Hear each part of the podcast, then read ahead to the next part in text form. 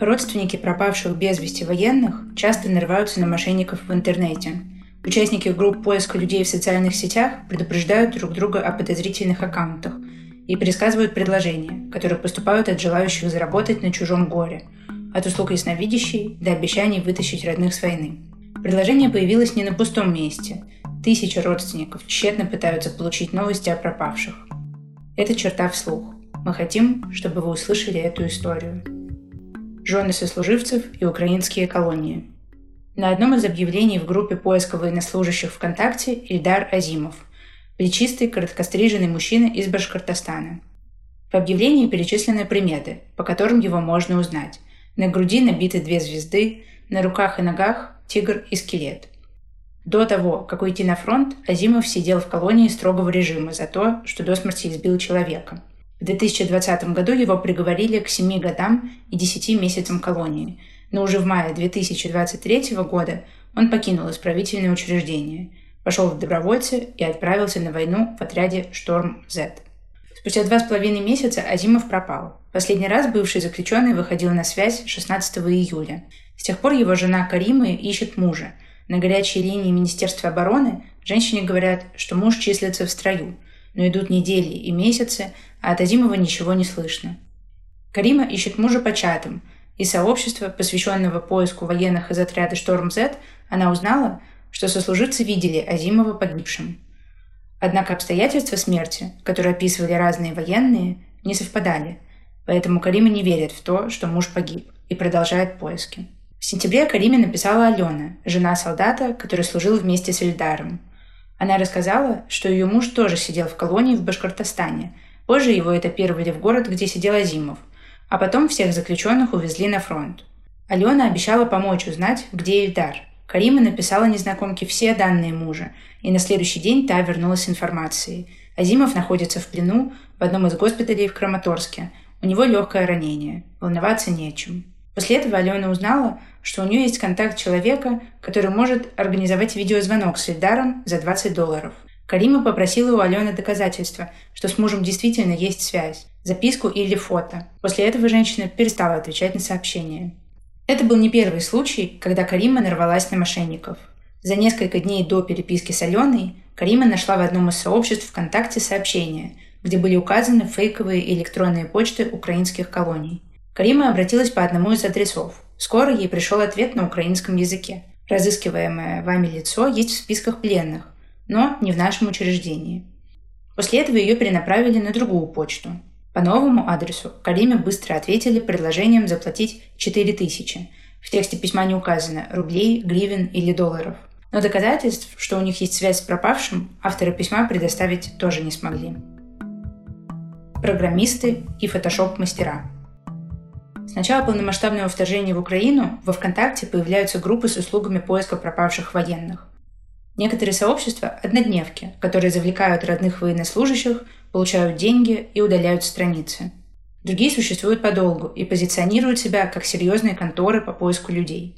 На одной из таких страниц ВКонтакте с названием «Поиск военных. Армия. Россия. СВО» подписано больше 13 тысяч человек. В Инстаграме 47 тысяч подписчиков – Вероятно, большая часть из них – боты, которых нагнали для того, чтобы вызвать доверие у предполагаемых клиентов.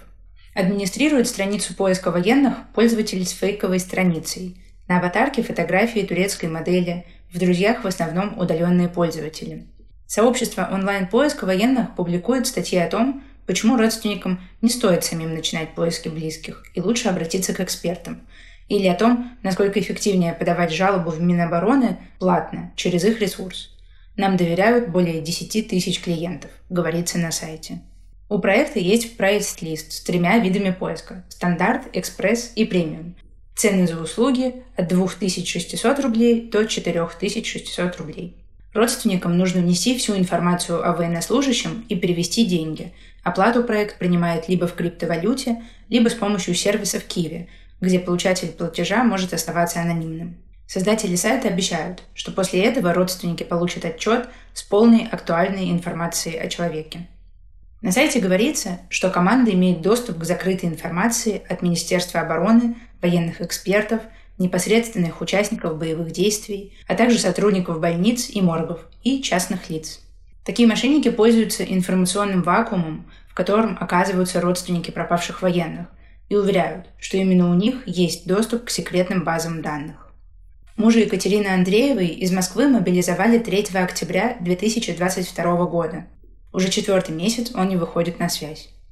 Девушка активно искала его по группам поиска ВКонтакте, и скоро ей написали люди из похожего проекта «Поиск военных». Екатерина отправила человеку данные о своем муже и получила письмо о том, что он захвачен в плен. В тексте также уточнялось, где и когда это произошло, какие ранения получил военный и где находился на тот момент. Отправители даже сопроводили письмо картой, на которой красными и синими стрелками указали перемещение мужа Екатерины. За деньги мошенники предлагали внести мужчину в официальный список российских военнопленных и ускорить процесс обмена. Когда речь зашла об оплате, Екатерина решила проверить, не обманывают ли ее. Для этого она отправила по тому же электронному адресу данные человека, о гибели которого ей было точно известно. На это мошенники также ответили, что военный находится в плену. После этого Екатерина прекратила с ними общение. Екатерина рассказала черте и о других, еще более безыскусных методах обмана – Некоторые мошенники делают фейки в фотошопе, на которых лицо разыскиваемого военного наклеивают на фото совершенно другого человека. Обработка обычно сделана некачественно, но доведенные до отчаяния родственники или пожилые люди,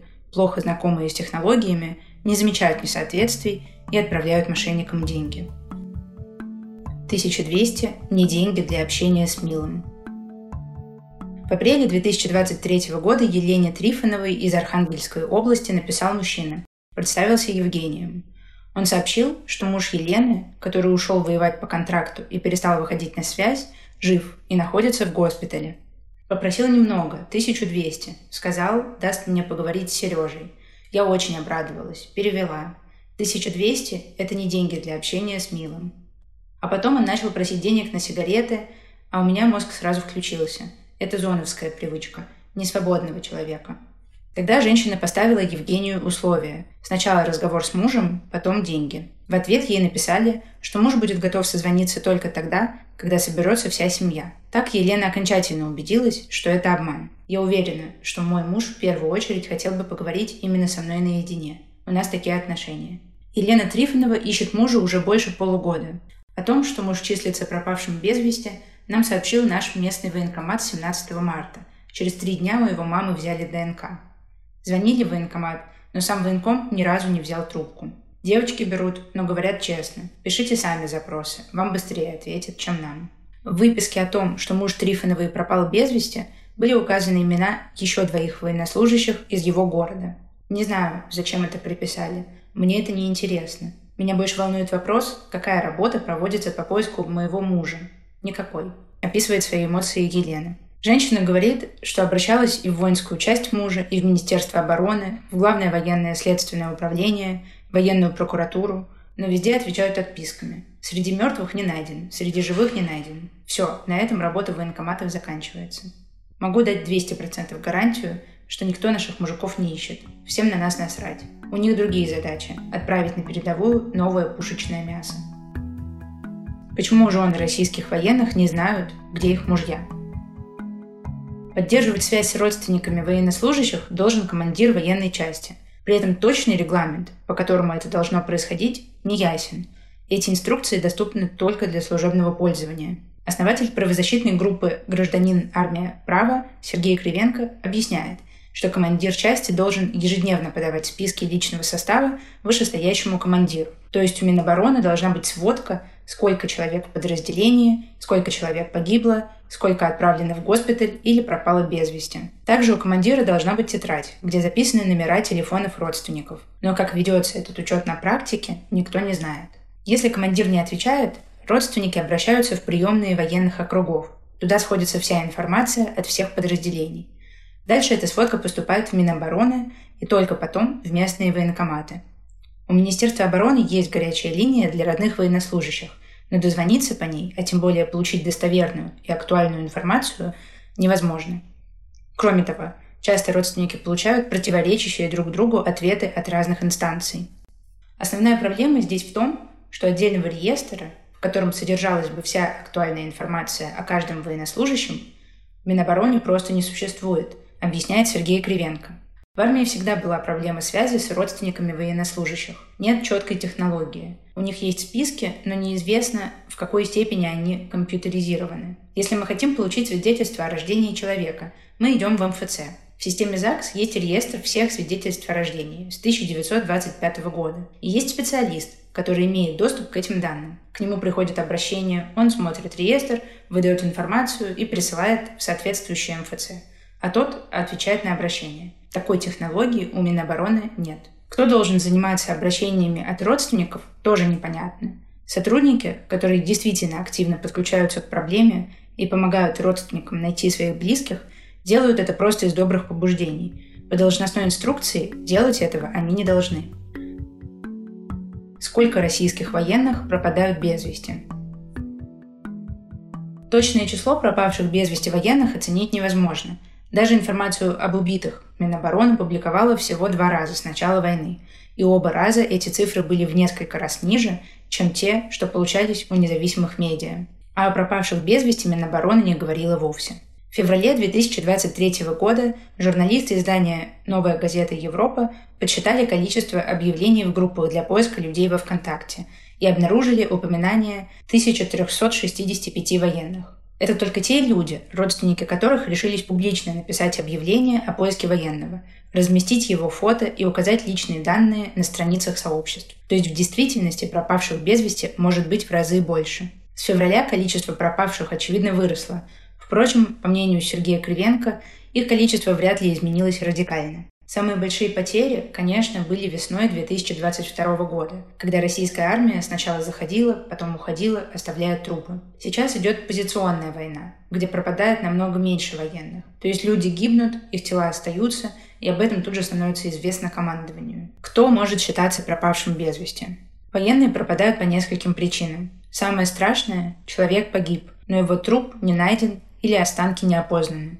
Второй сценарий – военный взят в плен и находится на территории Украины. Еще один вариант – военный самовольно оставил часть. По словам Сергея Кривенко, чаще всего найти не могут именно погибших военных, потому что обо всех остальных рано или поздно становится известно. Большинство тех, кто сбежал, находится быстрее всего. Они либо возвращаются в часть, либо сдаются в правоохранительные органы. Дело в том, что тяжесть наказания за самовольное оставление части – прямо зависит от времени, которое военнослужащий отсутствовал. Так что те, кто бежал в импульсивном порыве, быстро возвращаются, чтобы минимизировать наказание. Сбежавший приезжает домой, идет в госпиталь, получает какие-то справки или документы, которые ему нужны, и идет сдаваться в прокуратуру. Собственно, дезертиров, тех, кто бежал и не вернулся, не так много. Пленных российских военнослужащих тоже чаще всего находят, но родственники могут узнать о произошедшем только спустя месяцы. После пленения информация о человеке пересылается в Красный Крест. Затем организация отправляет карточки с личными данными военных в Минобороны. Понять, сколько занимает этот процесс, невозможно. Информация о количестве военнопленных и условиях обмена чаще всего не публична. А вот родственники погибших военных, чьи тела не найдены, могут ничего не узнать о судьбе своих близких, даже спустя годы после окончания войны. Кто должен искать тела погибших военных? Для того, чтобы искать и вывозить тела погибших военных, в армии существуют специальные похоронные команды. Но, по мнению Сергея Кривенко, у этих команд слишком маленький штат. Весной 2022 года просто некому было собирать тела. Минобороны не готовилась к такой войне и к таким потерям. А в мирное время, естественно, похоронные команды были в зачаточном состоянии, потому что тогда они были не нужны. При правильной организации армии пропавших без вести вообще быть не должно, считает Сергей Кривенко. В нормальных армиях более-менее все знают, кто от чего погиб. И они ищут человека, даже если он сгорел заживо, и от него ничего не осталось. Опрашивают свидетелей, проводят допросы. Огромное количество пропавших без вести в российской армии показывает отношение государства к человеку и военнослужащему. Даже если о гибели военнослужащего стало известно, родственники могут не узнать, как именно это произошло. На сайте приемной Минобороны, через которую родственники военнослужащих подают обращение, есть приписка, что ведомство может не отвечать в тех случаях, когда ответное обращение содержит государственную тайну. Кривенко объясняет, что это сделано для того, чтобы родственники не интересовались обстоятельствами гибели. Военнослужащие просто так не гибнут, они выполняют приказ. Поэтому должно быть расследование обстоятельств, при которых это произошло. Приказ может быть плохой. Это могло произойти по вине командира. Например, он повел на минные поля человека, и человек подорвался. Но Минобороны сообщает только о гибели. Погиб и погиб, выполняя героический долг по защите Отечества. А как погиб, это уже государственная тайна. Главными каналами, по которым родственники военнослужащих получают информацию о своих близких, остаются сообщества ВКонтакте и Телеграм-чаты. Там они находят семьи сослуживцев, поддерживают друг с другом связь и объединяются для совместных обращений и заявлений в ведомство.